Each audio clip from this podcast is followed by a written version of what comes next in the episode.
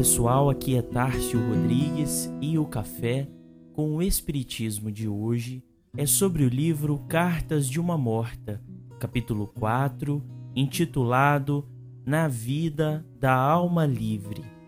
Psicografia de Francisco Cândido Xavier, onde Maria João de Deus nos diz: Num ambiente de paz e de serenidade, transcorreram os meus primeiros dias no além-túmulo. Não obstante a minha tranquilidade, impressionavam-me ainda as sensações corporais em razão das profundas raízes de sentimento que me ligavam ao orbe terráqueo. Bastaria que me colocasse em contato com as recordações da vida que deixara, para que revivessem em meu mundo interior incidentes que presumia inumados para sempre no ouvido, junto às mais acerbas lembranças. Avivar-se então as próprias dores físicas que eu experimentara nos meus últimos tempos na terra e sentia-me alquebrada pela dor e pelos desgostos. São essas manifestações de vontade fraca e indecisa que mais torturam os três passados no início de sua existência extraterrestre. Na vida livre, o pensamento é quase tudo. Não há nela formas determinadas como no mundo da matéria, e tudo se subordina aos ditames de uma vontade potente. Meus parcos conhecimentos a respeito do espírito e de suas possibilidades dificultavam-me a concentração do poder mental num objetivo definido, o que auxilia sobremaneira os seres recém-libertos da carne a compreenderem a vida que os rodeia.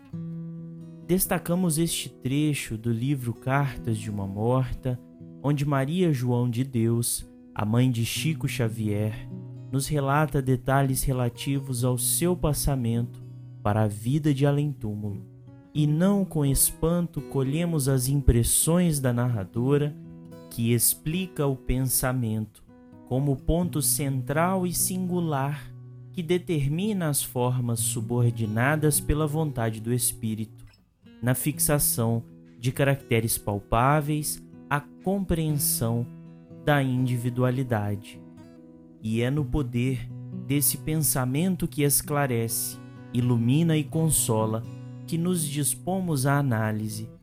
O pensamento e o poder de refletir ideias de mais alto são para os espíritos o que o alimento é para o corpo material, funcionando o sorver do ideal elevado como elemento de regeneração da vitalidade.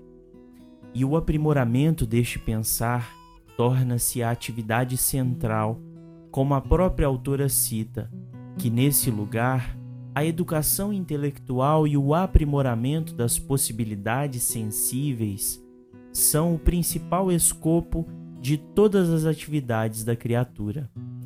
Assim como tendes os vossos livros, que representam o repositório de vossa cultura, há também uma substância que retém os grandes pensamentos das almas nobres.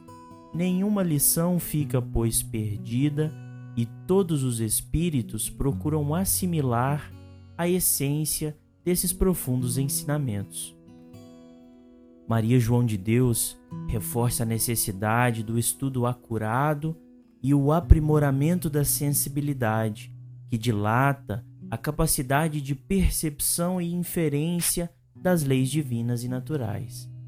Mas destaca ainda que as constantes interações entre os espíritos, em especial os que periodicamente visitam aquela colônia, ministrando orientações coletivas, são banquetes de felicidade ante a compreensão da verdade. Por vezes, banalizamos o estudo e a partilha fraterna de ideias que consolam e motivam os bons hábitos.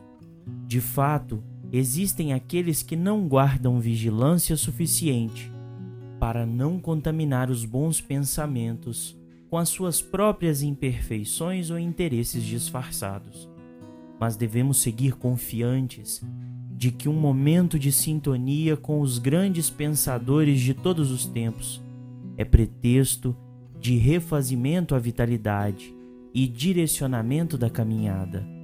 Encerramos com o final deste capítulo, onde nossa instrutora da vida maior detalha as primícias da felicidade nascida numa comunhão pura entre os espíritos que aspiram o padrão mais alto.